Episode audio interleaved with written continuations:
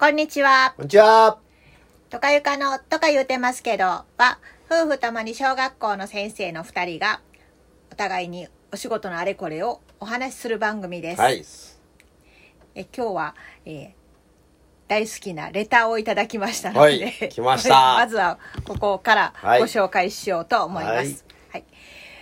えっ、と、なんと、二つもいただきました。おお、すごい。えー久しぶりにお二人の声が聞こえあ聞けて嬉しかったです。ほいほい。新任の頃トスデーでゆか先生の音楽の授業に感動し。今も追試させていただいています。とのことです。ありがとうございます。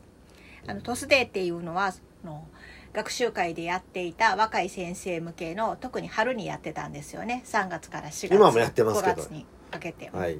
今なんか名前が変わあ、りましたよね。トス教え方セミナーになりましでそこで授業のネタなんかを、た。はいあ。のお伝えしてはい。きっと音楽のな何を何を気に入っていただいたのかはちょっとわからないんですがが。うんまあ割とあのピアノとかが弾けなくっても教室でうん役に立つような低学年の子供を中心にねお楽しめるような音楽ネタをお伝えした気がしますーはい。もうめっちゃ嬉しいですそんなずっと使っていただいてるなんて今日は一日これを読んでワクワクして過ごしましたはいはい。もう一ついただいています。はいこれはね、トカさんに向けてお手紙を。いただいたようです。はいはい。読んで読んで。はいつい最近この番組を知って。面白すぎて聞くのを止められず寝不足です。おお、やめられずやな。さて安弘先生は。脚本の名人だとお伺いしました。荒れたクラスの学芸会の劇も評判が良かったとか。はい。どうやって脚本を作っていらっしゃるのですか？コツを教えてください。あやこさんっておっしゃるのかな？どなたでしょうね。はい。はい。えー脚本の名人？脚本名人ではないですね。名人とお伺いしたそうです、誰から聞いてるのかわかりませんけども。確かにね、うん私もね以前書いていただきましたね書きましたね。はいはい。とっても評判が良かったです 子供もすっごい乗りました、はい。その、うんこの間お話をさせてもらった荒れた学級という時にやった脚本は、もともとあったやつです。本でね。あ脚本あ児童演劇の本あるじゃないですかね。うんうん本屋さんに行ったら、はいはいそれであったやつで、あの時は多分、えー、西遊記をやったと思うあ孫悟空の話？孫悟空の話をね。それはもともとあるやつで、多分演劇クラブがやるやつで、うんでもう何回目かな？何回目かで扱ってきたのでその脚本はまあ自分では分かってるという分かってるいうかあの全体像がね何度か、あうんーえ5年生をてではない。5年生を担任した時に、うん。2回ぐらいはやったか3回目ぐらいやったような気がするのよね。ー。だからまあまあなんとなく分かってて。でそれはあのーえーっと効果音に楽器を使う太鼓を使ったりとかシンバル使ったりとかうん。する劇で、まああのちょっと見栄えもするいい脚本だなと。ただ学年でやるから演劇部の脚本っていうのは大体が数人10人以内で演じるような形になってるね。うん。だからそれを学年あの時は何人だろう？まあそれでも60人はいたと思う。2クラス。ね、うんうん。30人30人としても60人ぐらいいるの。にもう60人もうちょっといたと思うんやけどもそれでやるためにはまあもうちょっと付け足さないとあかんところがあるので、フを増やさなあかんとか？うん、だからえっ、と、まあ、例えば孫悟空だったらえっ、とあ孫悟空だったりとか西遊記だったら孫孫悟空やる子がなん一人じゃなくてね。演劇部だったら最初から最後までうん。一人でやるけどもそれをまあ3人とか4人でやったりとか、うん場面ごとにそうそう場面ごとにその役割やってる子を増やすというようなことをもちろんしていくわけよね。うん。著白会もそうやし、うんっていうふうにやっていくわ。でそれ以外それだけでもまだ足りないわけそれ。うんうん。どうしてもね。だからどうするかというと現代の場面を作ってね。はうん、現代の場面をやっていろいろ話をしている間に中国の話といえば西遊記の知ってるみたいな形で前振りの場面そうそうそうそう、はいはいはいそうすると現代の場面をずっと引っ張っていくので、はいそこで人数がはけていくわけですよ。あああでもそもそも孫悟空って45人しかおらんもんね。し主要人物ってあまあね。でもあえて妖怪が妖怪ずらーっと出てくるから。妖怪大人気やったからね。妖怪大人気、へうん、ーいつもそうやねんけど妖怪大人気で、うん、みんなへやりたがるわけ。うん。えうん。でもだからそのその現代の場面をどう作るかということやね。だからえっと孫悟空の場面はそこそこいい劇なんだけども、まあ、まあ、どちらかというとシリアスな劇なんやけど、でもちょっと大阪の人間というのは、お笑いが必要なわけ。吉本新喜劇風のね。必要なんですね。必要なんです、それはね。どうしても必要なんです、それはね。どうしてもいいどうしても必要。それをどう入れるかというのが前半部分です。そこは自分で脚本を書くわけですよね。え、前半に必要なの？前半じゃなくてもいいけど、その劇で言えばね。うん孫悟空やのに、それ、それを、それを孫悟空は後半に持っていって最後終わらないとあかんわけやから。あ、じゃあお笑いの場面は孫悟空の部分にはあまりいらなくって。うんいらないというか、もともとある脚本を使ってるから。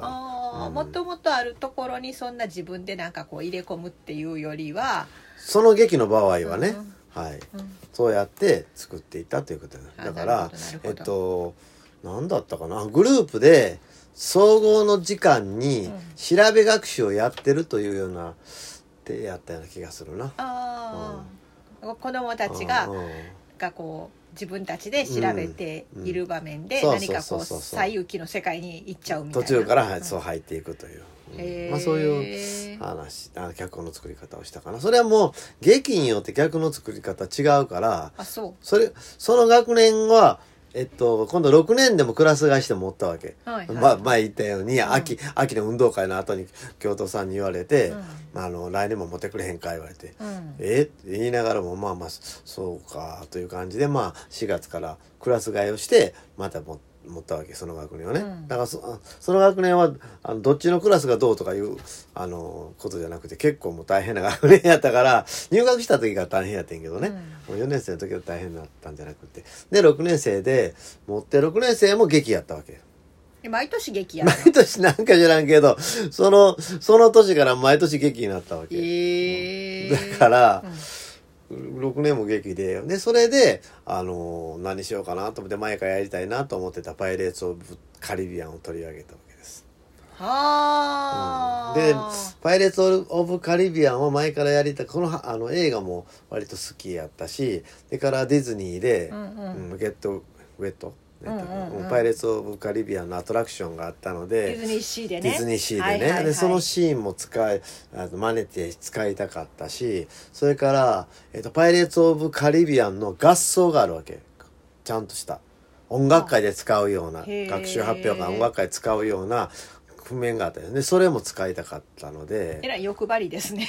うん。だからもう その前の年にその西遊記やってるから大体これぐらいやったら子供らはやできるやろと。そういう学年っていうのは逆にあのやらせたらすごいやるから一人一人がなんかこう 張り余った力を持ってるというのかちゃんとした方向に持っていくとすごいやるからまあこれぐらい指導しとけばまああと自分らで勝手にやるやろうと、あのセリフの方はね、うん。そう思ったので合奏をやろうと。合奏どうしても合奏というかちょっと音楽やりたかったのでね。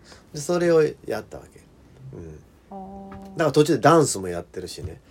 演奏させながらダンスとかね。おおそれ6年生の時ね、6年生の時、うん、だからそういう脚本書いたわけ、うん、だから自分がやりたいものいっぱい入れていてダンスも入れたし合奏も入れたし。ほんでかそういうは初めから最後までこうそれはもうそのいわゆる現代の部分はなく全部パイレーツ・オブ・カリビアンの世界を。しかもパイレーツ・オブ・カリビアンでも映画は全部あのもう一回ビデオ DVD 借りて全部見たけどそのシーンじゃなくてパイレーツ・オブ・カリビアンの関係した本バーッとすごいいっぱい読んで子供向けの本も読んでっていうのを読んでで自分で脚本作って、うん、ということや。コルテスの宝とコルテスというのはその昔のそういう時代になんかコルテスという海賊がおったらしいんだけどそれでコルテスの宝の勝手に作って 作り話でそれを隠してるみたいなそういう話作ってんけどね。うん。ということは、うん。ここでお尋ねになっていらっしゃる脚本を作るコツというのは？コ ツコツは自分はやりたいように。やる。ええそれ。それはコツにならんか。うん、でも本当にか、ただ、あのーなんていうのかな、低学年と高学年で全然違うと思うのよね。低学年1年生とか2年生の脚本の場合やったら、あの、重要な言葉を全員で言わせるとかいうのを作ればいいね。あーあるね、うん。うん。で、その重要な言葉だけ追っていけば話が分かるように作っておけば、あと一人一人はどんな言葉でも言うわけよ。へえ、だから話の流れってのはその重要なことをみんなで喋ったこと「何々何々」ななんていうの「こんにちは」やったら「こんにちは」とかまあ言ったとしたらそういうみみんなで喋ったような言葉だけつなげていったら大体の話が分かるなというようにして脚本を作っておいて。で間にそうそうそう。で間にみんなのセリフを入れていったら少々小さい声の子がいようがあの棒読みの子がいようが話はつながっていくからこっちもそんな腹立たなくて済むでしょ？ちゃんとやれとか言わなくて済むからまあそれはいいわ。低学年の場合。で高学年の場合はまさかまあそういうわけにもいかないのでそこそこの脚本を作っ作っていかないとあかんから、もうその場合はもうしょうがないのでね。ただあの動きのある脚本を作ってあげる方がいいわけ。ただ突っ立ってナレーションみたいなのばっかりとは語りで進めていくね演劇部みたいなのはあの語りだけで進めていってもそれは演技力があるからいけるかもしれないけどもこあのやっぱり普通のクラスの子供たちやから演技力っていうのも動きとかつけたりしないと、やっぱりあの大変なわけ。見てるお客さん側からすればナレーターが次々出てくるような劇っていうのはすごく難しくってなんか作っちゃうねんけどね。いっぱい60人とか100人とか出さなあかんかったらそういうの作ってしまうねんけどそれはなるべく作らない。ナレーターで説明して進めていくのではなくって全部演技で。ナレーションが必要な場面とおばあさんの役やらして昔はなこんなことがあったんじゃみたいなのでやらせるとかね。そういうのやっていく。それから暗転を作らない。暗転を作った瞬間暗転になった瞬間にザワザワザワザワーっとするからお客さんがね。うそうそう。場面転換は暗転でしないで幕であの学校の体育館っていうのは幕が何本かあるで一番後ろの幕と真ん中の幕とか前の幕とか。うん。でどんそれでどんちょうがあってということになってるのでその幕をうまく使いながら暗転を絶対作らないようにすると。暗転は1秒でも暗転パッと暗くなった瞬間ザザーッとするしあの見てる方は思考が切れてしまうね。んねだから暗転を作らないようにするとか。かそれはよくわかる、それはダンスをしダンスをさせながらこう次の子らが出てきてほんでダンスの子がはけた途端に次の子が喋るとかそのうまいこと場面の転換を作っていくことによってお客さんは退屈をしないし子供たちはリズムとテンポが出てきていい劇になっていくとかそういうあもうちょっと細かく言えばよかったかもしれないけど。も 全然質問に ストレートで答えてないかもしれないけども。まあいくつかあの劇の自分としてはね自分として持ってたポイントってのはまああります。はい。